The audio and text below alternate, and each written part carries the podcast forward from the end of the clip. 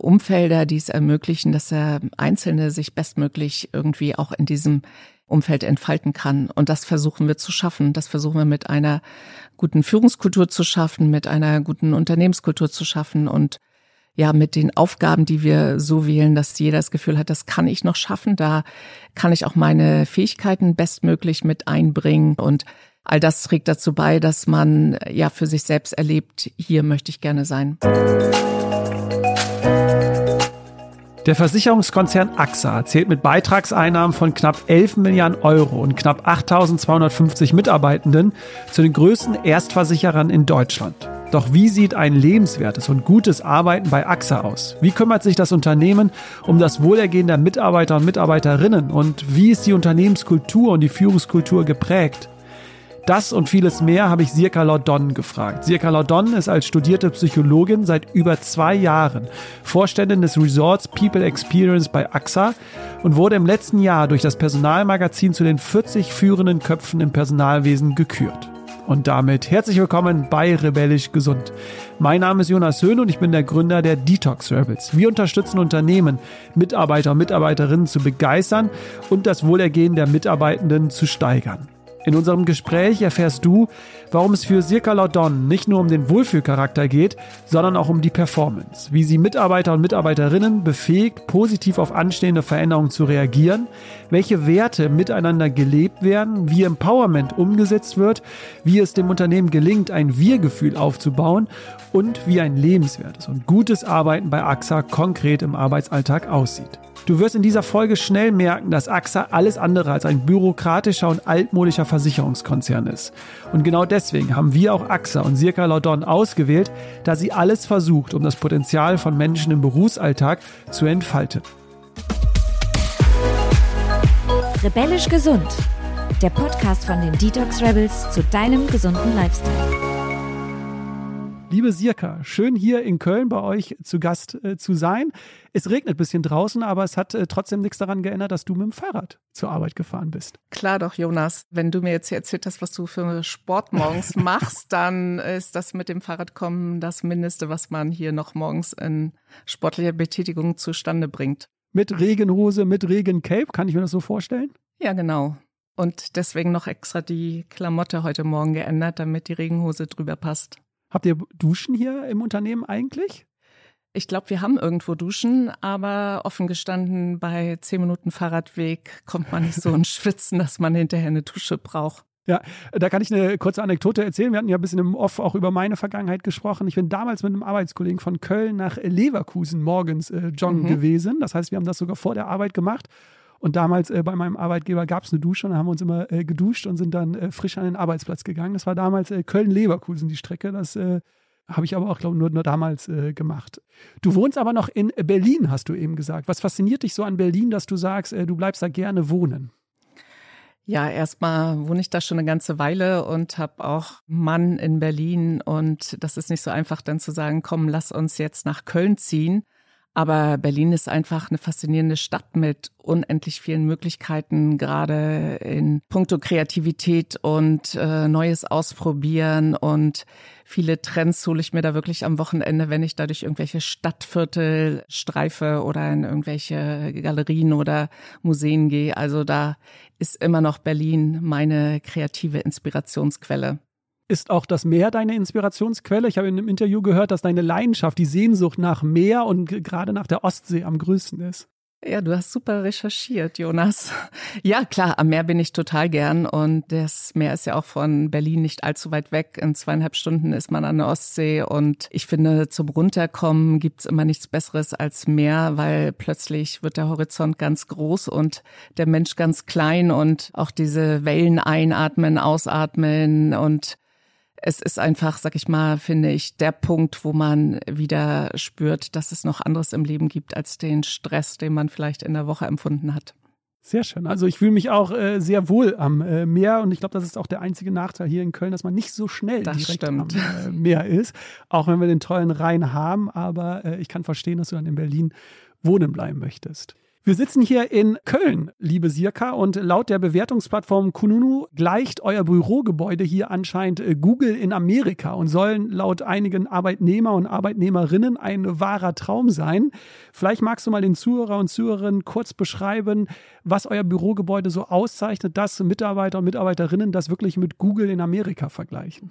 Ja, also ich kann dich ja nachher noch mal ein bisschen rumführen und in der Tat gibt es hier schon einige Ecken, die sind ein bisschen vielleicht mehr verspielt, als man es sonst so kennt von Großraum oder von irgendwie Büroflächen, die jetzt auch mit äh, Smart Working Ansatz umgebaut werden. Und das hat mir auch von Anfang an gefallen, dass ich finde, es ist hier kein 0815, so baut man jetzt ein modernes Büro um, wo ein paar Sofas in die Ecken gestellt werden, sondern das ist sehr, sehr liebevoll mit dem äh, Blick fürs Detail umgestaltet wird. Also wir haben, man kann in Ruderbooten arbeiten, man hat irgendwelche Space-Räume, wo man in Astronautenanzüge schlüpfen kann. Wir haben eine Silent Disco, wo man sich Kopfhörer aufsetzen kann und eine Disco-Kugel hat und wo man in der Mittagspause einfach tanzen kann. Und wir haben hier so kleine, nette, versteckte Sachen, die die Menschen einfach amüsieren, die Spaß machen, die einem im Laufe des Tages, wenn man da vorbeigeht, irgendwie so ein kleines Lächeln ins Gesicht zaubern. Und ich glaube, das ist, was die Leute mögen.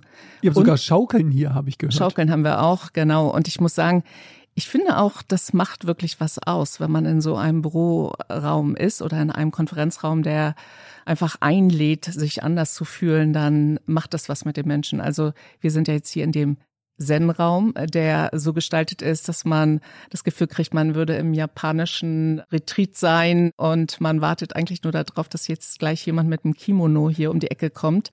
Und wenn wir einen Raum weitergehen würden, dann würden wir im Werkraum sein und da ist ein, wie heißt das, so eine Arbeitsbank mit irgendwie irgendwelchen Arbeitsgeräten, die an der Wand hängen und wir würden wahrscheinlich eine ganz andere Atmosphäre haben und hätten das Gefühl, jetzt müssen wir hier was schaffen und auf die Straße bringen und hätten vielleicht auch so ein bisschen das Gefühl, dass wir nicht das Perfekte schon hier zeigen müssen, sondern wie es in so einem Factory-Raum ist. Man äh, teilt da auch die ersten Ideen und ja, also jeder Raum lädt ein zu anderen Erfahrungen. Ich kann es nur äh, bestätigen für die Zuhörer und Zuhörerinnen, die noch keinen Einblick hier äh, gewinnen konnten. Wir waren ja auf dem Weg hier zum Konferenzraum, sind an vielen Räumen vorbei gelaufen. Ein anderer Meetingraum hat eine ganz große Tischtennisplatte als äh, Tisch zum Arbeiten quasi. Also man merkt, äh, es ist sehr verspielt, wie du auch sagst, es lädt ein. Kannst du dich daran erinnern, du bist ja erst in Anführungsstrichen vor zweieinhalb Jahren äh, gekommen. Das war wahrscheinlich schon äh, vor dir. Ist es eher von oben vorgegeben worden oder war das eine Bewegung von unten heraus, dass die Mitarbeiter und Mitarbeiterinnen mitentscheiden konnten, wie das hier gestaltet wird?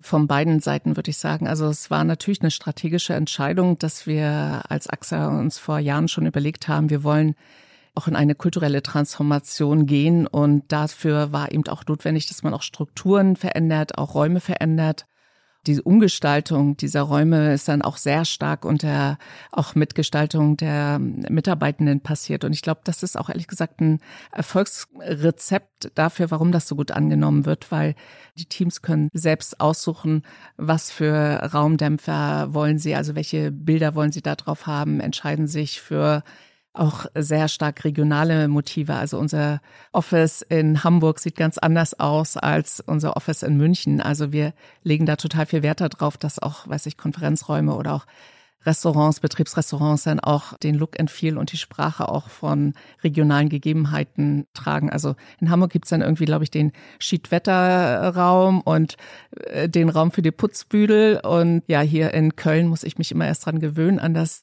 an die Begrifflichkeiten unseres Bütchens zum Beispiel. Das ist so ein kleiner Kiosk, der würde in Berlin wahrscheinlich Späti heißen. Aber das macht es aus, dass jeder sich da auch dann am Ende in dieser Arbeitswelt wiederfindet oder in dieser Bürowelt wiederfindet und auch merkt, das ist auch meins.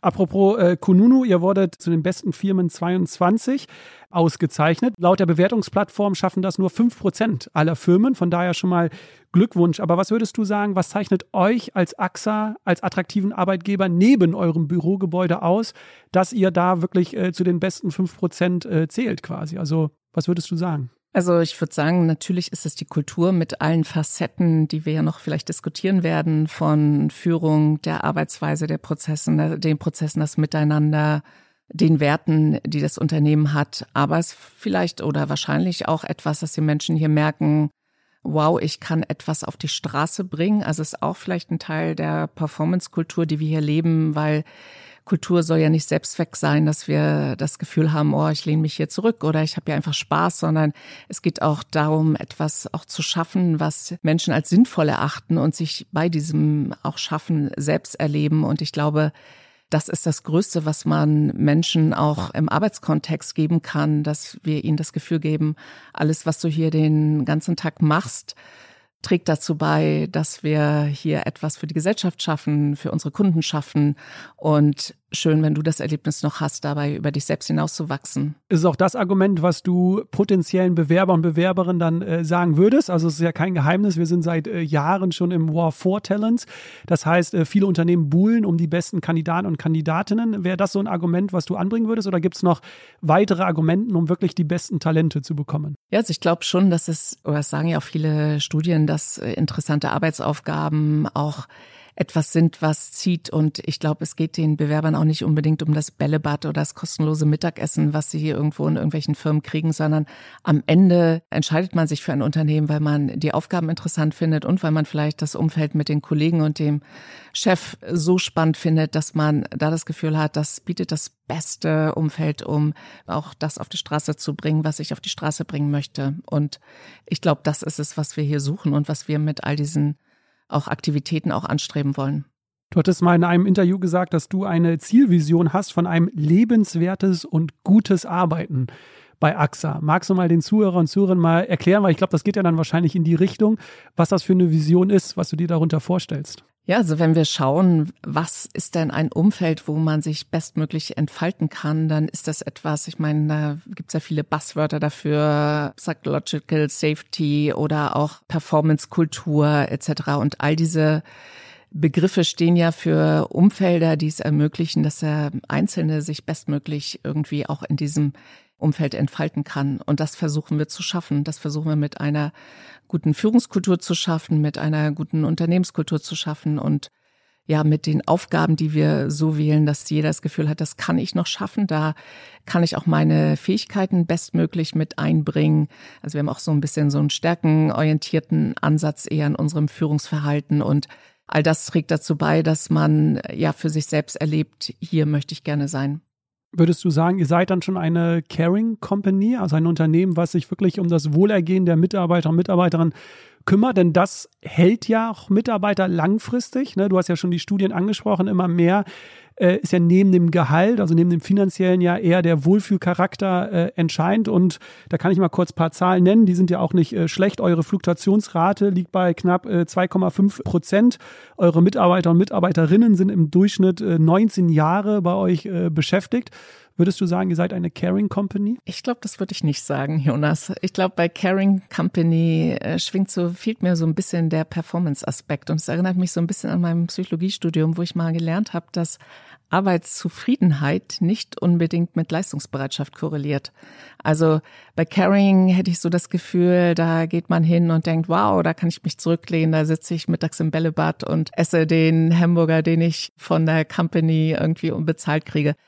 Wir haben schon sehr im Blick, dass wir sagen, es soll alles gut sein, die Leute sollen sich wohlfühlen, aber wir möchten trotzdem, dass jedem auch klar ist, es geht hier darum, irgendwie auch die bestmögliche Performance auch zu bringen und auch immer den Blick zu haben, das, was wir machen, ist hier kein Selbstzweck, sondern wir wollen damit unsere Kunden begeistern und auch einfach das Unternehmen erfolgreicher machen, damit wir das wiederum in Burger und Bällebad und, und so weiter investieren können.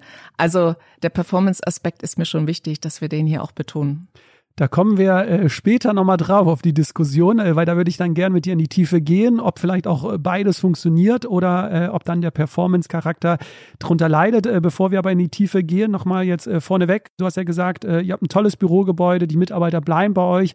Du willst auch, dass die Mitarbeiter sich äh, wohlfühlen und auch äh, leisten können. Was würdest du denn jetzt sagen, um den Zuhörer und Zuhörern auch was Konkretes mal zu geben? Was tut ihr alles für eure Mitarbeiter? Wir hatten im Off auch ein bisschen drüber gesprochen. Gerade durch Corona war mentale Gesundheit ganz wichtig. Magst du mal da ein paar Einblicke geben, was ihr so euren Mitarbeitern und Mitarbeiterinnen alles angeboten habt? Ja, also ich würde es auch wieder eher, sag ich mal, von so einem Aspekt her betrachten, was wollen wir denn erreichen, wo glauben wir denn, dass wir die, oder womit glauben wir, können wir die beste Performance bringen. Und wenn wir sagen, welche Arbeitsweise ist dafür kennzeichnend, dass man schnell und gut irgendwie für den Kunden was auf die Straße bringt, dann ist das zum Beispiel einmal rausgegriffen eine gute Kollaboration untereinander, eine, eine schnelle Zusammenarbeit. Also wenn wir mal das Worst-Case-Szenario malen, wo du in einem hierarchischen, bürokratischen Unternehmen über Hierarchiestufen hinweg erst Entscheidungen kriegst, dann ist das langsam, also gibt es verschiedene Bottlenecks, dann liegen die Sachen, bis sie irgendwie entschieden wurden. Und sowas wollen wir eben nicht. Wir wollen, dass die Menschen super schnell zueinander, miteinander arbeiten, super schnell irgendwie auch zum Nachbarbereich rüberlaufen und sagen, hier, ich brauche von dir jetzt das und das was machen wir, um sowas zu erreichen? Wir schaffen eine Arbeitsumgebung, die das möglich macht. Also wir reißen dann in so einem Bürogebäude Wände ein, machen alles ganz transparent, überlegen uns Events, die die Menschen miteinander zusammenbringen, um einfach, sag ich mal, so eine Kollaborationskultur zu fördern. Ich habe gestern war gerade hier im Fokus so ein Artikel irgendwie, da wurden die besten Kantinen Deutschlands ausgezeichnet und die AXA Kantinen haben oder Betriebsrestaurants heißen das bei uns, muss ich richtig sagen sind sehr weit oben gelandet, eben auch, weil sie so eine Ansätze hatten, die das Wir-Gefühl gefördert haben. Also zum Beispiel gibt es bei uns unten so ein Deli, so ein Bistro, was nachmittags die Teampizza anbietet und man kann sein Team-Event oder einfach nur den Team Fix, sein Weekly dahin verlagern und kriegt dann irgendwie eine genügend große Pizza hoffentlich, die man dann miteinander teilt und solche Facetten fördern dann einfach, sage ich auch, die Kollaboration untereinander.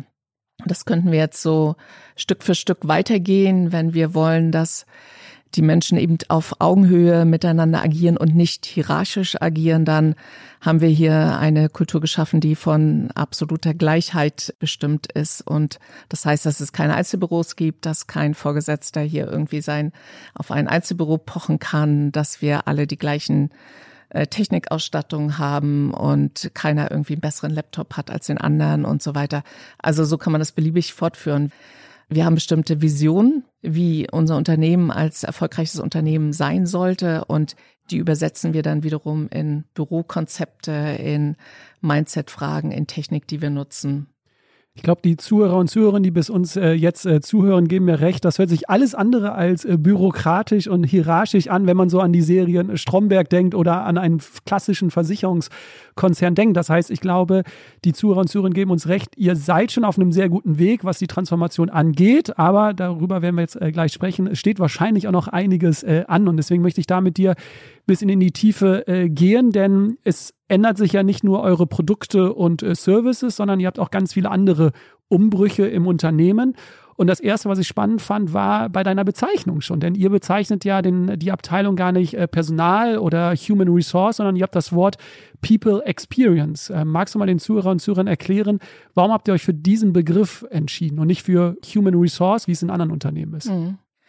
Ja, also zum einen hat das einfach auch sehr praktische Gründe, weil ich bin nicht nur verantwortlich für Human Resources, also für Personalwirtschaft im Unternehmen oder für die Personalbereich, sondern ich bin auch verantwortlich für das ganze Thema Workplace und Infrastruktur. Also ich bin auch für alle 14 Gebäude in Deutschland verantwortlich von Elektriker bis hin zum äh, Koch und äh, Empfang und betriebsärztlicher Dienst.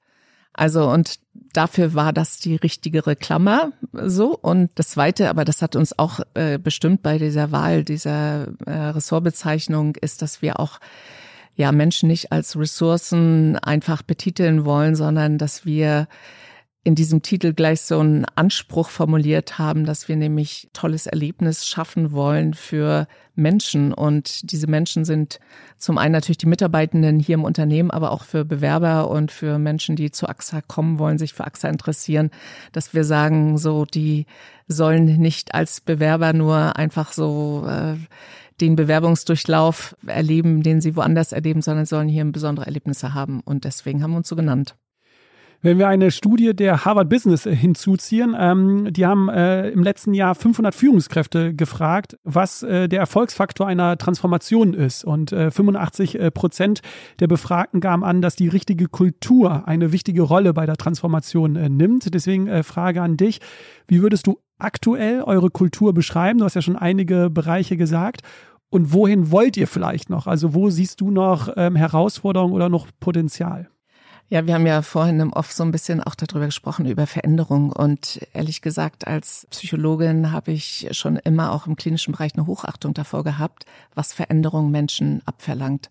Vielleicht war das auch der Grund, warum ich Psychologin werden wollte, weil ich einfach merke, jemand zu verändern, das ist so, so schwierig. Und Gerald Hüther sagt sogar, es ist gar nicht möglich. Eine tolle Metapher. Er hat gesagt, äh, Menschen sind äh, nicht äh, Zahnpassatum, auf die man drücken kann und vorne kommt es raus. Also man kann andere ja. Menschen inspirieren und begeistern, aber verändern kann nur jeder Mensch sich selbst. Ja, das ist auch total richtig. Und das ist eben auch, sage ich mal, eine Erfahrung, die man überall im Jobkontext auch macht, dass man natürlich tolle Ideen haben kann, wie man irgendwie einen Zielzustand gestalten möchte fürs Unternehmen aber dass der Weg dahin einfach ja einem sehr viel Respekt abverlangt und da auch Menschen für eine Veränderung zu öffnen, so würde ich das auch mal ein bisschen pathetisch nennen, ist, glaube ich, die größte Herausforderung. Also das, wie bringt man Menschen dazu, dass sie sagen, ah, das ist interessant, das könnte, da könnte etwas für mich drin sein. Ah, ich verstehe, dass es fürs Unternehmen besser wäre. Also lasse ich jetzt mal von meiner bisher sehr liebevoll ausgeübten Tätigkeit, Mindset, Verhaltensweise und öffne mich für das Neue. Und das ist genau äh, das, die Herausforderung, mit denen alle Unternehmen auch zu kämpfen haben. Einfach, dass Menschen Abschied nehmen von Dingen, die sie ja mit viel Leidenschaft jahrelang auch gemacht haben. Und jahrelang war es vielleicht auch richtig, dass sie es so gemacht haben. Aber dass sie eine Offenheit und eine Bereitschaft dafür mitbringen, jetzt Dinge anders auszuprobieren. Und da kann man sämtliche große Transformationsstories nehmen. Wir haben eben schon kurz über die E-Mobility gesprochen oder auch ähm, Digitalisierung. Das ist natürlich auch etwas, was uns hier in der Versicherungsindustrie sehr beschäftigt, dass viele Prozesse mehr automatisiert werden und da die Menschen für zu begeistern, dass äh, sie da auch Spaß daran haben oder dass sie da auch die Zukunft des Unternehmens sehen, dass Dinge automatisch ablaufen und dass wir die Technik gut nutzen das ist eine wirklich eine große Herausforderung. Das heißt, zusammengefasst, du möchtest eine Kultur hier haben, wo Menschen positiv und offen auf Veränderungen reagieren. Konnte ich das jetzt gut zusammenfassen? Also neben der Wir-Kultur, die hast du ja auch schon angesprochen, dass es eher darum geht, zusammenzuarbeiten, aber dass eher ein, eine Arbeitsumgebung hier ist, wo man sich auf Veränderungen erstmal vielleicht per se freut oder offen ist und dann entscheidet, ist es gut oder nicht. Ja, auf jeden Fall, dass man nicht in so einer Hab-Acht-Stellung ist und denkt, die Chefs wollen mir immer was irgendwie, was ich nicht will. Also es, es gibt ja vielen Unternehmen, ich meine, wenn die Gallup-Studien, die das uns jedes Jahr bescheinigen, dass Menschen einfach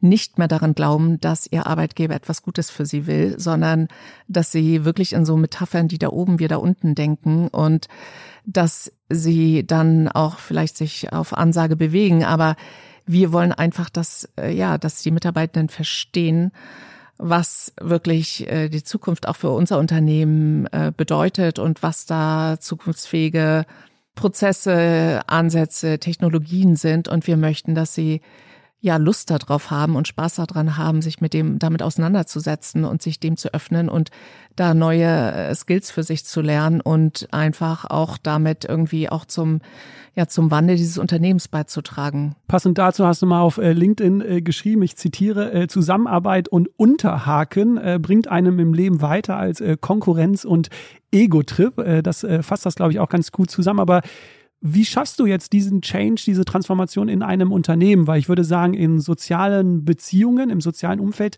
leben wir das ja schon. Ne? Wir vertrauen uns gegenseitig. Es geht eher um Kooperation anstatt Konkurrenz. Im Unternehmen würde ich sagen, sind wir ja noch nicht ganz dort, dass äh, zum Beispiel noch viele noch im Konkurrenzdenken denken, viele in Neid, in Gier, in Rücksichtslosigkeit. Wie schaffst du das hier bei AXA, dass vielleicht dieser Wandel hier entsteht? Ja, also wir sind uns da auch im Vorstand beim ganzen Unternehmen sehr klar, dass das über verschiedene Handlungsstränge geht. Also es ist jetzt nicht nur die Kultur, die da oft immer zitiert wird. Das ist eigentlich die, die am am letzten kommt oder die dann automatisch kommt, sondern in allererst ist es, du brauchst eine klare Strategie, eine klare Zielvision, was möchtest du? Und die übersetzt du dann in äh, Steuerungssysteme, in Strukturen, die dem auch Rechnung tragen und natürlich auch in Prozesse, die das unterstützen. Und mit den Prozessen und den Strukturen kommt sowas wie auch eine Führungskultur, die da in diese gleiche Richtung arbeitet und automatisch wird dann auch sich diese gleiche Kultur dazu, das gleiche Mindset, die gleiche Haltung, die gleichen Wertfragen dazu einstellen. Das fand ich ganz spannend, weil das hast du in einem anderen Interview gesagt, dass du sagst, eher auf Prozesse und Strukturen konzentrieren und dann folgt automatisch die Kultur. Was ja andere Unternehmen oft machen, ist, sich auf die Kultur zu konzentrieren, versuchen dort Veränderungen ähm, herbeizuführen. Aber du sagst bewusst, Prozesse, Strukturen first und dann wird schon die richtige Kultur draus rausspringen quasi. Mhm. Kultur reicht halt nicht. Also wir können ja mal über ein konkretes Beispiel sprechen. Wir sind jetzt gerade dabei, in bestimmten konzeptionell arbeitenden Bereichen unseres Unternehmens agile Strukturen einzuführen. Und das heißt, man kann natürlich sich mit Appell vorne hinstellen und an die Kultur appellieren, arbeitet doch mehr zusammen, geht doch einfach aufeinander zu, geht doch mit Fachbereich und IT, ihr solltet viel enger zusammenarbeiten, nehmt euch doch, mietet euch doch mal einen Konferenzraum und besprecht die Sachen miteinander, ohne dass ihr so in alter Welt, sag ich mal, Fachbereich hat eine Idee, schiebt sie der IT rüber und IT liest das, denkt, okay, was soll ich da machen? Ist ja ein bisschen komisch. Lass dich mal eine Woche liegen, frag wieder nach einer Woche zurück. Und man könnte theoretisch da appellieren und sagen, arbeitet doch enger zusammen. Aber man kann natürlich auch sagen, jetzt, so wie wir es jetzt auch angehen werden, dass wir sagen, wir schaffen eine Struktur, die das begünstigt, indem wir Teams so aufsetzen, dass immer crossfunktional, also aus der IT, aus den Fachbereichen, aus verschiedenen Fachbereichen Menschen miteinander in einem Team zusammenarbeiten. Man versucht dann eben auch Prozesse nochmal so aufzusetzen, die drumherum dazu führen, dass wir eine gewisse Geschwindigkeit in diesem Miteinanderarbeiten aufnehmen, dass wir auch den Blick nach draußen nicht verlieren, dass also ein neudeutsch Stakeholder-Feedback, also das äh, Feedback derjenigen, für die diese Sachen erarbeitet werden, einfach immer mit zurückgemeldet wird. Und man versucht das natürlich noch mit verschiedenen anderen Sachen zu flankieren, dass dieses Zusammenarbeiten einfach ganz natürlich passiert und damit irgendwie auch zu einer geübten Arbeitsweise führt, die dann auch dem Team die Rückmeldung gibt, wow, damit sind wir wirklich schneller. Und das führt ja wirklich dazu, dass ich durch das Feedback irgendwie, was ich auch von draußen immer schnell kriege, einfach merke, das ist viel passfähiger und dass jetzt auch dem Einzelnen im Team irgendwie auch das Gefühl gibt, ach, dafür mache ich das, ach, deswegen sollte dieser äh, Button irgendwie, der Knopf irgendwie links sein und nicht rechts irgendwie, weil in den anderen Tools das auch so ist. Also mal ein Beispiel rausgegriffen, wie zum Beispiel agile Transformation sowohl strukturell als auch von der Kultur hm. dazu führt, dass Arbeitsweisen in der Organisation verankert werden. Und würdest du da sagen, da stehen sich viele Unternehmen selbst im Wege, weil auf der einen Seite versucht man die Mitarbeiter und Mitarbeiterinnen zu stärken, die Gesundheit zu steigern, das Wohlbefinden, aber auf der anderen Seite sind gar nicht die Rahmenbedingungen, gar nicht die Systeme, die Strukturen gegeben, um Pausen zu machen, um mit der Führungskraft auf einer Ebene zu sprechen. Also das kriegen wir ja auch ganz viel mit. Auf der einen Seite versucht man individuell die, die Mitarbeiter und Mitarbeiterinnen zu verändern aber es gibt gar keine Voraussetzungen dafür, um das überhaupt im Alltag umzusetzen. Siehst mhm. du das auch so oder wie ist da deine Erfahrung? Ja, so ein bisschen schon. Also da ertappt man sich manchmal schnell, dass man auch Mitarbeitende in so eine kognitive Dissonanz bringen kann. Also wir hatten das neulich in so einem Meeting. Ich habe immer so weltweit Meetings mit allen Personalvorständen oder Personalverantwortlichen aller AXA-Entities weltweit. Und da wurde auch zum Beispiel diskutiert, ob wir den äh, Mitarbeitenden das Recht geben wollen, dass sie abends ihr Handy ausmachen irgendwie. Also Recht auf Nichtverfügbarkeit oder ich weiß gar nicht, wie es richtig konkret heißt. Und angetriggert von so einer Vision, man braucht so eine gute Work-Life-Balance und die Dinge müssen auseinanderlaufen und man muss da klar sagen, so jetzt ist Feierabend. Gut, und da haben wir es auch sehr heiß diskutiert, dass wir gesagt haben, ja, aber auf der anderen Seite haben wir natürlich auch einen Workload, der dazu führt, dass man auch manchmal an manchen Tagen vielleicht länger arbeitet, an manchen Tagen dann auch weniger arbeitet. Wir wollen ja mehr Flexibilität. Wir wollen ja, dass die Menschen auch mal, wenn sie die Kinder ins Bett gebracht haben, vielleicht abends noch mal arbeiten und dafür am Nachmittag die Kinder zum Reiten fahren oder den Amazon-Postboten in Empfang nehmen in Homeoffice.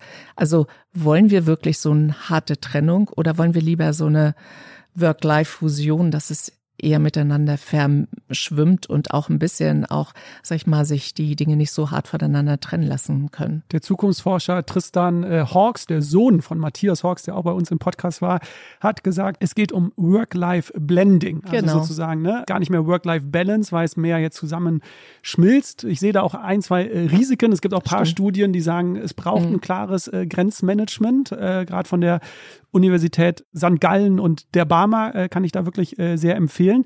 Kommen wir aber mal zurück, weil du bist ja verantwortlich für 8.500 Mitarbeiter und Mitarbeiterinnen bundesweit. Hier in Köln seid ihr knapp 5.000 sogar.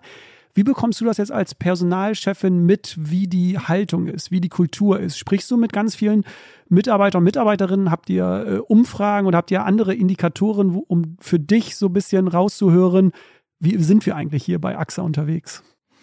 Ja, also ich glaube, wir sind hier super dicht dran. Also zum einen dadurch, dass wir auch wirklich ja keine Vorstandsetage irgendwo abgehoben haben, sondern jeder sitzt unter seinen Teams und sitzt mittendrin und sitzt auch immer an verschiedenen Schreibtischen, so dass man auch immer andere Bezüge drumherum hat. Und wir haben ja auch ein bisschen durch die ja schon erwähnte Kultur auch einfach eine Nähe geschaffen, die die uns schnell und viel Feedback gibt. Also was ich wirklich auch äh, sehr mag bei AXA ist, dass wir sehr viele Formate machen, wo wir eben nicht nur in so einem Sendemodus als Vorstand sind, sondern wo wir auch sag ich mal, viel Zeit für Interaktion einräumen. Und ich war gerade letzte Woche zum Beispiel mit den Betriebsräten in so einem Broadcast zum Thema mobiles Arbeiten und wie geht's jetzt weiter. Und äh, in dieser Zeit sind 150 Fragen gekommen. Und das mag ich total. Also ich habe viele Unternehmen auch schon vorher erlebt, wo dann, wenn es zu dem Thema ging, ah, sind noch irgendwelche Fragen, betretenes Schweigen im Raum, keiner äh, traut sich eine Frage zu stellen. Und das ist wirklich bei AXA komplett anders. Also da das erlebe ich auch wirklich auch als das beste Zeichen auch unserer Kultur, dass die Menschen sehr viel fragen, auch kritisch fragen und teilweise im Intranet eben auch mit Klarnamen ihre hm. kritische Frage stellen. Und wenn das passiert, dass ich das lese, dass da jemand auch sich traut, auch wirklich auch vielleicht mich zu auch kritisieren oder zu hinterfragen, dann freue ich mich einfach darüber und denke, wow, das ist super viel wert, dass sie es eben da machen und nicht in irgendwelchen Kaffeeküchen verdeckt. Du hast es eben angesprochen, ihr habt die Einzelbüros hier bei AXA äh, abgeschafft, auch für die Führungskräfte, also auch für, für dich. Äh, was würdest du sagen? Was sind so die positiven Folgen äh, davon? Du hast ja jetzt schon eine erwähnt, dass du oder die Führungskräfte dichter dran sind. Gibt es noch weitere äh, Effekte, die du daraus erzielen kannst, dass es keine Einzelbüros mehr gibt? Also auf jeden Fall entspricht das eben auch so diesem partnerschaftlichen Gedanken, den wir auch leben wollen. So auf Augenhöhe habe ich es vorhin schon genannt und ja, auf jeden Fall, man ist in einer ganz anderen äh, Kommunikation zueinander. Man hat da nicht irgendwelche Hürden aufgebaut, sondern wenn jemand etwas fragen möchte, dann kommt er vorbei, steht im Büro, chattet mich an, äh, schreibt mir eine Mail und man kriegt sehr viel mehr mit vom Unternehmen und man hat auf jeden Fall sehr authentischen Eindruck. Also dieses, äh, dass man manchmal das Gefühl hat, in manchen Konstellationen, na, ob der alles noch so erfährt, was wirklich in seinem Unternehmen stattfindet. Das kann bei uns zum Teil ein bisschen natürlich passieren. Also ich habe natürlich da auch nicht die rosarote Brille auf, dass ich denke, es ist alles super authentisch, was bei mir gesagt wird, aber ich glaube, man ist auf jeden Fall dichter dran mhm. und kriegt mit, wie ja Menschen, wie offen Menschen da sind. Ja, das hört sich, äh, ich finde, sehr, sehr fortschrittlich äh, bei euch an, dass wirklich äh, den Mitarbeitern und Mitarbeitern geschafft wird, dass die selbst entscheiden auch können, was ist gut für mich und was nicht. Jetzt kann ich mir vorstellen, wir hatten es ja eben angesprochen, äh, durchschnittlich sind die Mitarbeiter und Mitarbeiter knapp 19 Jahre äh, bei euch, dass nicht jeder Mitarbeiter und Mitarbeiterin schreit, juhu, wenn Veränderungen äh, kommen. Du hast es ja eben auch angesprochen, viele Menschen haben Bauchschmerzen, wenn es zu Veränderungen kommt. Wie ist so da dein Vorgehen? Versuchst du alle immer mitzunehmen? Ähm, oder lässt du auch manche dann einfach außen vor und sagst, wir können nicht jeden Menschen erreichen und wenn es dann nicht mehr passt, dann passt es nicht mehr? Oder wie ist so da dein Vorhaben mit den Menschen, die sich vielleicht erstmal querstellen oder beharrlich sind? Ja, also ich glaube, das ist wichtig, dass man da seine Zielvision klar im Blick hat und auch da nicht den Anspruch hat, dass jetzt allen immer sofort super gefallen muss oder so. Also wir sind da sehr davon äh, auch angetrieben, das auch viel zu erklären, viele da auch äh, zu überzeugen. Aber letztendlich glaube ich, ist das trotzdem gut, da nicht zu den Anspruch zu haben, dass jetzt jeder von Anfang an sagen muss, super, das ist jetzt hier, das sehe ich genauso und deswegen möchte ich das jetzt gleich schon mal mit offenen Armen dem, äh, dem Zukunftsbild entgegenlaufen. Also nehmen wir mal nur alleine hier diese Büroumgestaltung, diese Flex Desk Policy, die vor, glaube ich, sieben Jahren oder so entstanden ist, der Gedanke, da gab es natürlich erhebliche Widerstände. Menschen haben es überhaupt nicht eingesehen, warum sie ihren persönlichen Schreibtisch jetzt aufgeben sollen und warum sie nur ein kleines Spindfach kriegen und warum sie jeden Tag oder jedenfalls häufig ihren Sitzplatz wechseln sollen und wir haben versucht, so viel zu erklären und die Teams so mitzunehmen, aber am Ende hat es sie überzeugt, dass sie in diesem Umfeld gearbeitet haben und gemerkt haben, boah, irgendwie fühlt sich das super an. Es fühlt sich viel, viel besser an als vorher. Also von daher habe ich auch so die Hoffnung, dass ich äh, glaube, manche Sachen, die muss man einfach auch erleben und dann sprechen wir dann nochmal, wenn wir diese Veränderung auch erreicht haben, ob ihr immer noch so kritisch seid. Wichtig ist ja, sich immer zu jeder Frage sich kritisch zu hinterfragen, ist das, was ich seit Jahren tue, gut oder nicht? Also allein nur diese Bereitschaft zu haben, sich immer mal wieder kritisch zu hinterfragen. Und wenn man zu dem Schluss kommt, es ist immer noch alles gut, wie es ist, dann braucht man mhm. natürlich auch keine Veränderung. Nur ich glaube, dass meine persönliche Meinung, dass zu wenige sich selbst immer mal wieder kritisch hinterfragen nach einem Jahr, nach zwei Jahren, ist das, was ich jeden Tag tue, für mich äh, individuell überhaupt gut und auch fürs Team, fürs Unternehmen. Und Sirka, ich habe da so eine kleine Utopie in meinem Kopf und ich äh, möchte mal wissen, wie du dazu stehst. Denn in meinem Kopf ist es so, ähm, ich weiß nicht, äh, wahrscheinlich TED äh, verfolgst du wahrscheinlich hier und da als äh, Psychologin und es gibt einen ganz tollen TED-Talk, der nennt sich äh, How to Start a Movement. Äh, ich mhm. weiß nicht, ob du den mal cool. geschaut nee, hast. ich nicht, aber hört sich gut an. Ist drei Minuten auch nur der TED-Talk und vielleicht hast du es mal gesehen. Es, der Experte erzählt, wie man ein Movement startet und im Hintergrund läuft ein Video von einem Festival. Mhm. Ein Mann tanzt völlig äh, verrückt, also jetzt weder positiv, negativ, aber völlig verrückt und äh, sehr viele Menschen lachen erstmal über ihn. Und äh, ne, er ist der Außenseiter, tanzt ganz alleine.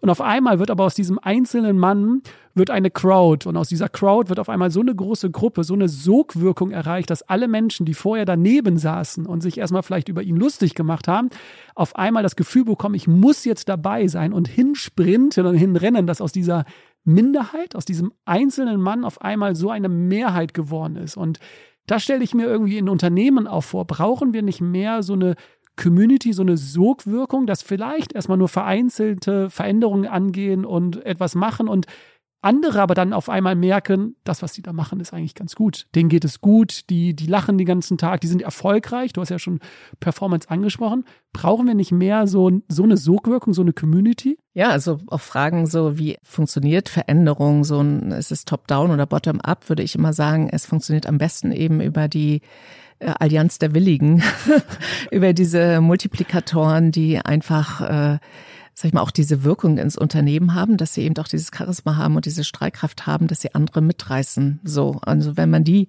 für diese Veränderung gewinnt, dann ziehen die auch andere nach.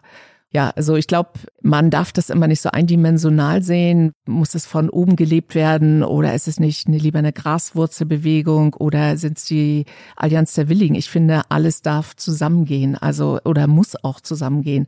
Also nur eine Graswurzelbewegung wird nicht funktionieren.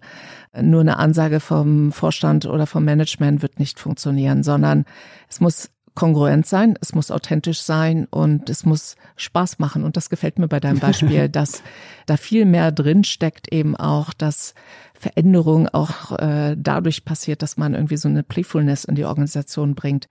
Da merke ich auch, dass manchmal diese Energie, die es braucht, um wirklich sich aus beliebten Verhalten zu lösen, dass man die nicht erreicht, indem man nur kognitiv die Menschen erreicht und nur ein Zielbild malt, was dann auf Profitabilitätszahlen des Unternehmens fußt, weil da sitzt dann der Mitarbeitende im Townhall, hört dem zu und denkt, ah ja, aber ich habe es erstmal gar nicht verstanden und deswegen soll ich jetzt plötzlich Englisch lernen oder deswegen soll ich jetzt plötzlich mit diesem neuen IT-Tool klarkommen.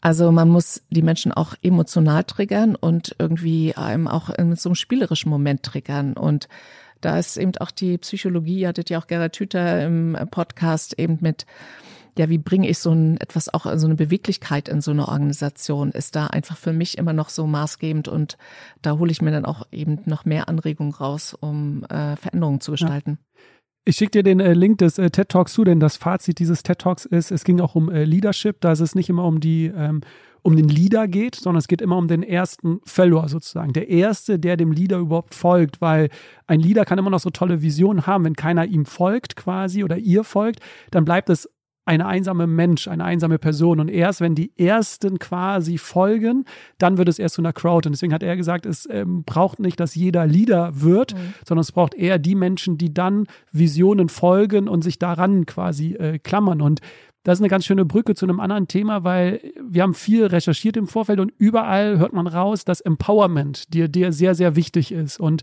dir geht es nicht darum, dass nur die äh, Leader, die Führungskräfte auf die Bühnen gehievt werden und im Rampenlicht stehen, sondern es geht dir auch äh, mehr um die Mitarbeiter im Hintergrund, die das vielleicht mit ermöglicht haben, die im Hintergrund gearbeitet haben. Warum ist dir das so wichtig und wie klappt das auch bei äh, AXA? Wie können wir uns das konkret vorstellen, dass auch die Gesichter hinter einem Leadership, hinter einer Führungskraft auf einmal Aufmerksamkeit bekommen.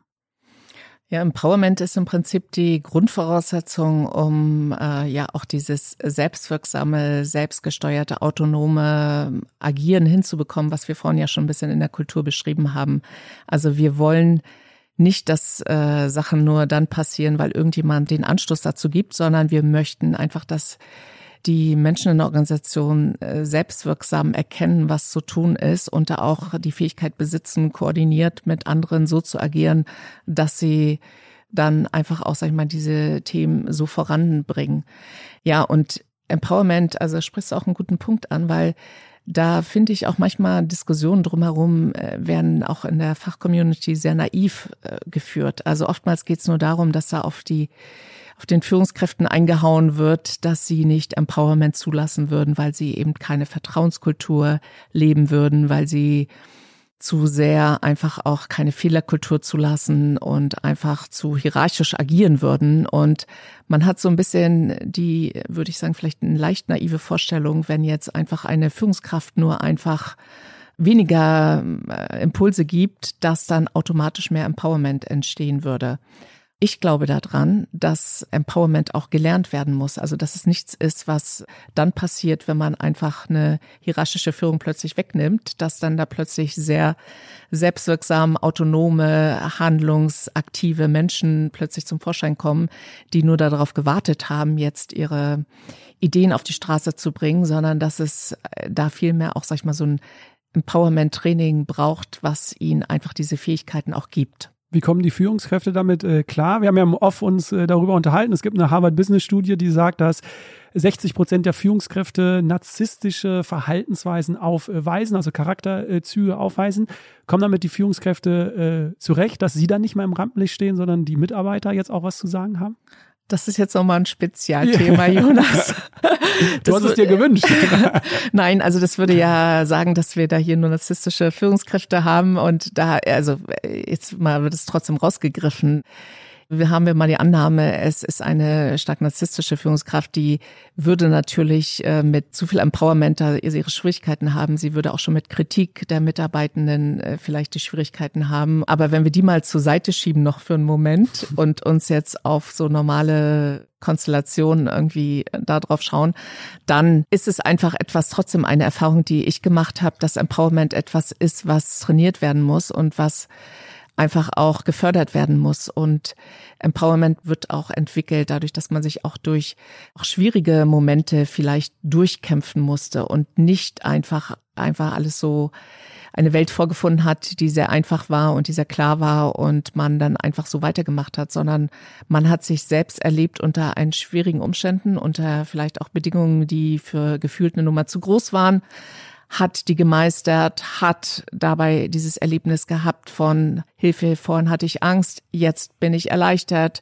bin stolz auf mich und all diese Facetten tragen dazu bei, dass Menschen Empowerment entwickeln und damit in agilen Konstellationen oder Konstellationen, die eher darauf setzen, dass demokratisch partizipativ miteinander gearbeitet wird, dass da diese Teams performanter sind. Du hattest, wenn du dich daran erinnerst, im Intro kurz gesagt, dir ist es wichtig, dass ihr keine 100% Caring Company seid, sondern dass der Performance-Charakter dir noch äh, sehr wichtig ist. da möchte ich jetzt mal ein bisschen mit dir äh, drüber sprechen, denn ich habe auch noch mal zwei Zitate. Du hast mal gesagt, äh, agile Kulturen sind keine Oasen der Selbstverwirklichung und du hast gesagt, das emotionale Schlaraffenland macht per se nicht alles besser. Du hast auch eben schon ein bisschen kritisch über Agilität gesprochen, dass du das äh, nicht gut findest, dass in der Community, in der Bubble so positiv über Agilität gesprochen wird, sondern ich glaube, du siehst es auch ein bisschen kritischer. Und deswegen wäre jetzt meine Frage, ist vielleicht eine große Frage. Wie gelingt uns das, dass wir jetzt einerseits den Menschen schon in den Fokus stellen, weil ich glaube, auch dir als Psychologin geht es ja darum, dass wir äh, gesund sind und dass wir uns auch wohlfühlen und trotzdem der Performance-Charakter nicht verloren geht. Ähm, wie schaffen wir so diesen, diese Verschmelzung, dass wir weder nach KPIs nur orientiert sind, aber jetzt auch nicht nur sagen, Arbeitszufriedenheit ist das wichtigste Gut, sondern es muss natürlich auch hier und da wirtschaftlich äh, stimmen. Ja, indem wir das richtige Verhältnis von all diesen Facetten schaffen. Also Insbesondere finde ich da eben auch wichtig, dass man da auch eine ehrliche Erwartungshaltung bei so Veränderungsprozessen eben auch unter den Mitarbeitenden schürt. Also ich habe schon vorhin erwähnt von unseren agilen Transformationen, die wir planen. Wenn ich jetzt mich dahinstellen würde und sagen würde, wow, und wir machen das, weil ihr denn alle selbst und wir selbst die Entscheidung treffen könnt und weil wir daran glauben, dass empowerte Kulturen besser sind und so weiter und so fort. Du man kann sich da ausmalen, was ich da für Erwartungshaltungen auch schüren würde. Und manchmal erscheint mir diese ganze Diskussion oder die Statements darüber eben sehr eindimensional, die einfach nur das positive Betonen von Empowerment und Selbstwirksamkeit, aber auch nicht betonen, wie, ja, wie schwierig das auch teilweise ist, verantwortungsvolle Entscheidungen dann plötzlich selbst zu treffen oder dass man trotzdem noch frustriert wird, weil man seine eigenen Ideen äh, zugunsten des Teams zurückstellen muss. Also man glaubt vielleicht, man kann jetzt, wird bei allem gefragt und plötzlich sagt dann doch der Product Owner, nein, wir machen das jetzt links rum und nicht rechts rum, wie äh, zwei Drittel von oder ein Drittel von euch will. Also all das bietet viel Grund zur Enttäuschung und da erstmal realistisch über die Erwartungshaltung auch so anzusetzen, dass da jemand hinterher nicht frustriert ist, ist das eine. Und das zweite. Wie gelingt es euch? Ja, indem wir versuchen eben auf der einen Seite natürlich auch sehr emotional die Menschen mitzunehmen, aber nicht nur das in den Vordergrund stellen, sondern auch sehr ähm, Strukturen betonen, Prozesse betonen und KPIs auch betonen und sag ich mal, den Schieberegler genau in die Mitte stellen zwischen wir sind nicht KPI nur getrieben, aber wir sind auch nicht nur davon beseelt, dass mit einer empowerten Kultur plötzlich alles automatisch besser wird. So, sondern alle Bälle gleichzeitig in der Luft zu haben und da die Prozesse so weise auch zu gestalten, dass, dass das gut funktionieren kann. Das ist unser Anspruch. Vielleicht nochmal, wie gelingt es uns? Also nehmen wir mal das Beispiel mit der agilen Transformation. Also wir arbeiten sehr viel an der Kultur, die es dafür braucht, auch diese geteilte Führung und so weiter, die damit einhergeht. Aber wir versuchen auch unsere Arbeit zu machen und, sag ich mal, die Strukturen gut zu schaffen. Also die Teams so aufzusetzen, dass sie auch wirklich nachher gut zusammenarbeiten können, sicherzustellen, dass die Prozesse uns dahin bringen, wo wir hinwollen, dass da nichts hinten überfällt, dass da die Governance-Systeme, die KPIs auch in die richtige Richtung zeigen selbst auf die Gefahr, dass wir von einigen vielleicht den äh, agilen Evangelisten als intransparent hingestellt werden, weil viel hinter verschlossenen Türen passiert. So, also da kenne ich auch andere Unternehmen, die da viel mehr mit auf Empowerment setzen wollen, so nach dem Motto, frag doch die Teams selbst, die wissen am besten, wen sie noch brauchen oder wie Prozesse richtig aufgesetzt werden. Und ja, kann man auch machen, aber wir glauben daran, dass es auch, sag ich mal, so dass es trotzdem gute Strukturen gibt, die gesamthaft sich irgendwo mal überlegt wurden und die dann in die Organisation gebracht werden und natürlich dann auch zu irgendeinem Reifegrad dann auch unter dem Blick der Mitarbeitenden dann auch gechallenged werden. Aber die erste Arbeit, dass man das irgendwie sauber aufsetzt, die machen wir schon auch noch. Was sagst du an den Menschen, die sagen, wenn sich das Unternehmen um den Menschen, um den Mitarbeiter kümmert, dann kümmert sich automatisch auch der Mitarbeiter, die Mitarbeiterin um das Unternehmen, damit es erfolgreich ist, damit es auch natürlich wirtschaftlich gut dasteht. Ist das zu kurz äh, gedacht, dieser Schluss, wenn es dem Menschen gut geht, wenn er ne, liebevoll mit sich umgeht, mit anderen, dass er dann auch fürs Unternehmen in Anführungsstrichen alles tut, damit das erfolgreich ist? Ist das zu kurz nach deiner Meinung gedacht? Nee, also das würde ich schon auch voll und ganz unterstreichen. Also, dass ich sagen würde, das ist die Basis dafür, dass Menschen auch unliebsame Entscheidungen mittreffen und auch sagen, okay, ich, mir gefällt das jetzt nicht, aber ich habe die Hoffnung und den Glauben daran, dass das trotzdem richtig ist, was da entschieden wurde. Also es ist die Voraussetzung dafür, sage ich, dass das ausreichend ist, da würde ich sagen, nee, da muss noch ein bisschen anderes, äh, ein bisschen mehr dazu kommen. Also es reicht nicht diesem sozialen Schlaraffenland oder ich weiß nicht, welches Zitat du Emotionalen äh, äh, Schlaraffenland. Genau, emotionalen Schlaraffenland äh, Folge zu leisten, sondern es braucht trotzdem, sag ich mal, eine Vision davon und auch eine gewisse Klarheit und Verbindlichkeit in dem, wie wir hier auch, sag ich mal, das leben wollen. Ja. Zu guter Letzt, äh, Sirka, möchte ich ein bisschen mit dir in die Zukunft äh, schauen, denn bei vielen Unternehmen aktuell kommen die Mitarbeiter und Mitarbeitern so langsam zurück in die äh, Büros. Ich hatte auch im Off äh, schon von dir äh, gehört, dass das ja auch eine Wunschvorstellung von euch ist, dass die Mitarbeiter und Mitarbeiterinnen in näher Zukunft äh, so langsam zurückkommen. Nach dem äh, Gehirnforscher Gerald Hüther, wir hatten schon über ihn gesprochen, gibt es äh, zwei Grundbedürfnisse von Menschen, äh, dass denen gut geht. Auf der einen Seite die Autonomie, über die haben wir jetzt, glaube ich, schon sehr ausführlich gesprochen. Und ein anderes Grundbedürfnis von ihm, äh, wo er sagt, ist die Verbundenheit. Also, dass wir Menschen uns äh, verbunden fühlen. Und da wäre jetzt so meine Frage an dich oder an euch als Unternehmen. Wie werdet ihr es zukünftig schaffen, dass, wenn die Mitarbeiter und Mitarbeiterinnen teilweise von zu Hause aus arbeiten, teilweise in den Büros, wie schafft ihr die Verbundenheit untereinander? Wie hast du dir da schon Gedanken gemacht oder habt ihr da schon Konzepte, wie das euch gelingen wird? Klar, haben wir in der Schublade liegen und wir werden sehen, ob das so funktioniert. Also das ist toll, dass du das nochmal die Verbundenheit hervorgeholt hast, weil auch das ist ein Wert, den wir hier auch sehr hoch halten und wir haben das auch während der Pandemie immer so als unser Beziehungskapital genannt, was durch eine Kultur und auch durch ein Miteinander auch entstanden ist und wo wir auch auf unserer Beziehungskapitalbank ein gutes Polster in guten Zeiten aufgehäuft haben, aber was wir auch in den Pandemiezeiten so ein bisschen auch aufgebraucht haben. Also wir haben schon gemerkt auch, dass natürlich in Remote-Situationen diese Verbundenheit auch langsam ein klein wenig ins Bröckeln kommt, dass sie nicht so hergestellt werden kann, wie wir es irgendwie in Präsenz miteinander haben.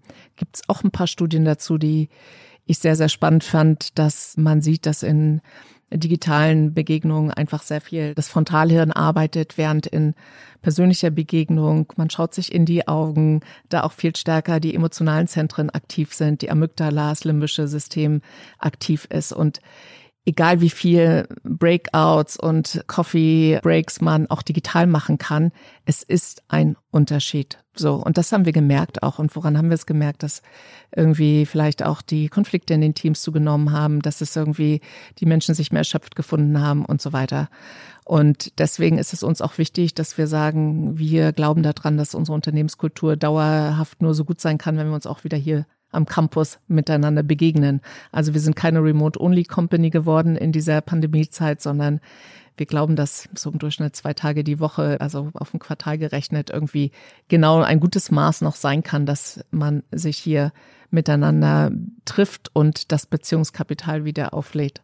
Passend dazu ein schönes äh, Zitat für die Zuhörer und Zuhörer, was ich rausgesucht habe. Äh, du hast geschrieben, uns treibt der Wille an, eine Arbeitsumgebung zu schaffen, in der das Erlebnis und Wow-Momente spürbar sind. Das fasst es doch eigentlich zusammen, dass das dein Ziel ist hier, oder? Ja, genau. Also Wow-Momente sind dann vielleicht auch die, wenn man in einem Meeting irgendwie miteinander an einem Whiteboard irgendwas entwickelt und man spürt, wie das flutscht und dieses, dass es flutscht, das hat man halt digital nicht. Da hebt man sein Teamshändchen, stellt sich hinten in der Warteschlange der Antworten. Lange Rede, kurzer Sinn. Wir versuchen auf jeden Fall beim Zurückkommen auch die Momente zu schaffen, wo die Teams dann auch wieder miteinander in Präsenz arbeiten, zu schauen, welche ähm, Arbeitsbedingungen brauchen eine Präsenz, welche brauchen ein Miteinander arbeiten, was geht gut hybrid und was geht auch super remote? Und einfach abgeleitet von Inhalten der Arbeit einfach auch Momente zu schaffen, dass die Menschen äh, sich auch wieder begegnen. Und ich glaube, das ist nicht trivial, weil äh, letztendlich will man das auch miteinander übereinander bringen, dass nicht die dann sich nach irgendwie ins Büro aufmachen, die jetzt sowieso schon Vorbehalte hatten, dass es unter Pandemiebedingungen auch schwierig ist und dann sind sie im Büro und treffen da gar mhm. niemanden, weil die anderen alle im Homeoffice sitzen. Also ich glaube, da haben die Firmen ganz schön was vor, hier einfach auch gute Prozesse zu gestalten, dass jeder auch das Gefühl hat, das flutscht. Du hast die Digitalisierung angesprochen. Ihr digitalisiert ja auch sehr viel hier bei äh, AXA. Hast du das Gefühl, du hast eben angesprochen, dass die Mitarbeiter und Mitarbeitern ein Empowerment, Kom Kompetenzen auch brauchen quasi, dass sie das erlernen brauchen, dass auch Mitarbeiter und Mitarbeiter zukünftig Kompetenzen im Umgang mit digitalen Geräten brauchen? Denn dazu haben wir mit ganz vielen Gehirnforscher, Psychologen und auch Sportwissenschaftlern äh, gesprochen, können wir im Off vielleicht äh, vertiefen. Äh, die Zuhörer und Zuhörerinnen haben vielleicht die eine oder andere Folge dazu gehört, dass wenn wir uns zu sehr mit digitalen Geräten beschäftigen, dass äh, dadurch quasi die Kreativität verloren geht. Wir uns, wie du es gesagt hast, uns schlapper fühlen, weil wir sozusagen mehr auf diese digitale Bildschirme sind. Glaubst du, das ist eine zukünftige Kompetenz, wo auch Unternehmen darauf achten müssen, den Mitarbeiterinnen beizubringen, mal die digitalen Geräte auch mal wieder wegzulegen, egal wie gut sie sind. Ich glaube, da sind wir uns alle einig, was für Vorteile sie uns bringen. Aber in vielen Bereichen brauchen wir auch einfach mal eine Pause für unser Gehirn. Unbedingt, ja. Und offen gestanden, wir haben auch nicht vor, dass wir jetzt hier immer nur mit einem aufgeklappten Laptop unsere hybriden Meetings machen. Und dazu braucht es einfach auch gute Regelungen, die das verhindern, weil äh, momentan hat es ja die letzten zwei Jahre bei uns auch zum guten Ton gehört, selbst wenn zwei Drittel der Kolleginnen hier miteinander im Raum saßen, dass sie dann trotzdem für das eine Drittel, was zu Hause war, die Kamera anhatten, sich per Teams gemeldet haben und so weiter. Und das ist auch eine Form von Meetings. Darauf habe ich auch persönlich keine Lust, dass das die Zukunft sein soll des Miteinanderarbeitens. Also von daher persönliche Begegnung ist total wichtig und ja, auch die Geräte mal weglegen und einfach mal vors Whiteboard stellen oder miteinander beim Spaziergang. Wir machen hier auch ganz tolle Walk and Talks einfach die Gedanken fliegen Wenn lassen. Wenn ihr schon Enten habt hier, dann äh, Gänse. Gänse sind es, ah, okay. Ja, aber man kann ja auch wunderbar irgendwie durch die Kölner Felder und Wälder ziehen und ich nutze das sehr häufig, wenn ich da eine Stunde irgendwie habe oder eine halbe Stunde, dass ich dann so einen kleinen Rundgang hier mache und dabei dann die Sachen klären. Und ja, ich glaube schon, das ist für einen selbst auch gut, mal am Tag ein bisschen draußen gewesen zu sein das mit den digitalen Geräten, ich glaube, da würden ja auch viele dahinter kommen, wenn wir uns für Themen begeistern würden und uns auch mal damit beschäftigen. Du hast mal in einem Interview gesagt, dass du das auch von Menschen nicht erwartest, sondern wünschen würdest, dass wir uns so sehr für Themen begeistern, auch inhaltlich, dass wir uns abends, wenn wir zu Hause sind oder am Wochenende mal ein Buch lesen oder ein Video uns anschauen, Hast du nicht das Gefühl, das müsste auch im Bereich Gesundheit sein, dass einfach die Menschen so Lust drauf haben und nicht darauf warten, mein Unternehmen bietet mir irgendwas an und kümmert sich schon darum, sondern ich bin selbst so begeistert für dieses Thema, dass ich mir abends mal einen Podcast zum Thema digitaler Umgang mit Medien und so anhöre, um mich einfach da weiterzuentwickeln. Brauchen wir mehr diese Begeisterung für Themen irgendwie? Unbedingt. Ja, und ich meine, das ist auch die Erwartungshaltung, die ich oft an, auch an mein Team formuliere, dass ich auch mir das wünschen würde, dass da jeder auch, sag ich mal, mit Impulsen auch äh, zurückkommt und damit auch unser Spektrum der Handlungsmöglichkeiten erweitert, indem man von aus Podcasts oder von Kollegen oder anderen Firmen hört, was die so machen. Und gerade im Punkto Wellbeing, Gesundheit passiert ja total viel. Und das finde ich auch spannend, was da andere Firmen machen. Ja, und wir sind ein Gesundheitsunternehmen. Wir sind ja auch eine Krankenkasse. Also von daher über das Thema Gesundheit sollten wir noch mal ausführlicher sprechen und was wir da machen. Und äh, das machen wir dann im nächsten Podcast. Ja, ich würde sagen. Oder nein, das machen wir jetzt hier im Off nachher. Das machen wir im Off, was ihr ja. noch äh, für das äh, Bereich Gesundheit, weil klar, ihr als äh, AXA, als äh, Versicherungskonzern schreibt euch natürlich auf die Fahne äh, das klar. Thema äh, Gesundheit. Und deswegen kann ich mir schon vorstellen, dass natürlich äh, Gesundheit für euch wichtig ist. Nur du musst wissen, wir bezeichnen oder definieren den Begriff Gesundheit halt viel größer und wir sagen, Gesundheit ist jetzt nicht nur, was tun wir für Bewegung, für, für Ernährung, was tun wir auch für das Thema Stress, sondern ich finde, zu Gesundheit gehört auch dazu, habe ich die Möglichkeit, Autonomie auszuleben, kann ich Empowerment, habe ich ein Verbundenheitsgefühl, weil ich finde, mhm. wenn es den Menschen gut geht, dann sind sie auch eher bereit, sich am Tag viel zu bewegen, sich auch gut zu ernähren. Aber wenn ich natürlich sehr unzufrieden bin, innerlich schon, fällt es natürlich schwieriger, sich abends nochmal fürs äh, Fitnessstudio sich aufzuraffen. Total. Das ist, was ja. ich so ein bisschen schade finde in der Community, dass Gesundheit, der Begriff leider noch zu klein bezeichnet wird. Und ja, das ist jetzt nur Schlaf, Ernährung und Bewegung. Ja, ja. Ich finde, dazu gehört viel, viel mehr als jetzt nur die drei Bereiche. Ja, und wir haben ja schon von über die Schwierigkeit von Veränderungen gesprochen. Und deswegen ist es uns auch hier zum Beispiel auch wichtig, dass wir da die Routinen durchbrechen, die uns so ein bisschen auch äh, manchmal träge werden lassen. Also es gibt zum Beispiel keine Papierkörbe in den Büros, sondern du musst, wenn du was wegschmeißen willst, immer aufstehen, rausgehen und irgendwo im Gang dir einen Papierkorb suchen oder auch Etagendrücker. Also dieses, was man noch so vielleicht von Stromberg kennt, man drückt auf Drücken und zieht das so raus.